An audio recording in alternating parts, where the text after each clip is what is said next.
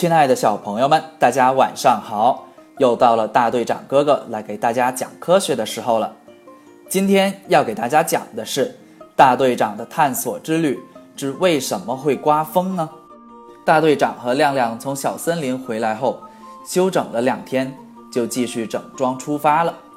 这一次，他们的目的地是海边，吸取了上一次去森林时遇到下雨的教训，他们在出发前。特地查看了天气预报，确认未来两天都是大晴天。这一次，大队长带领亮亮来到了海边，放眼望去，在蓝天的映衬下，整个大海看起来也成蓝色的了。海面的天空中飞着几只海鸥，海浪从远处海里一阵一阵地拍打着海岸。沙滩上。有的小朋友在踢足球，有的小朋友在海边打水仗，还有的小朋友在拿沙子建城堡，玩的都特别开心。海风从海面吹过来，吹到脸上特别凉快。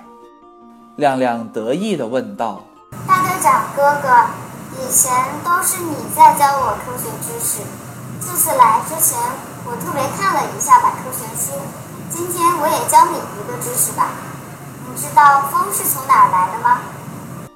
哦，亮亮，你已经懂得自己观察生活中的事物进行学习了。那这一次你来教教大队长吧。亮亮像个小大人一样对大队长说：“因为地球太大了，阳光不能都照射到，所以有的地方就会很温暖，有的地方就会很寒冷。温暖的地方的空气就会向上移动。”它移动了之后，空出来的位置被冷空气填满，空气的移动就产生了风。大队长哥哥，你说我说的对不对呀？哎呦，不错嘛，像个小小科学家了。没错，空气像海水一样，也是可以流动的。风就是因为空气的流动而产生的。大队长夸奖亮亮道。亮亮自信地对大队长说。哼，以后我一定会成为真正的科学家的。好了，小朋友们，听完了故事，大队长要开始提问喽。今天大队长想让小朋友们思考一下，遇到刮大风的天气时，我们应该怎么办呢？关注“宝贝就是爱科学”微信公众号，语音回复问题答案，来参与大队长哥哥和亮亮小朋友的探索之旅。大队长哥哥将在第二天。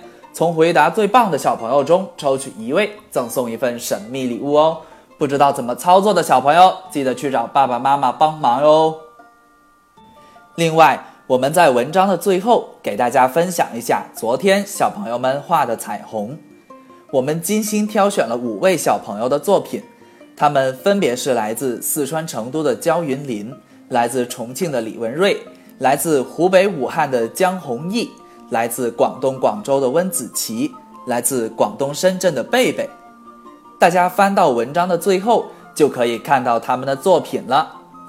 同时，大队长也开通了投票通道，大家可以挑选自己最喜欢的一幅图进行投票。投票时间截止到八月十九号的中午十二点，在当天晚上推送的文章当中，大队长将公布投票结果，同时。会赠送给获得票数最多的一位小朋友一套儿童显微镜，希望以此能够鼓励小朋友们更多的观察、更多的思考、更多的动手去实践。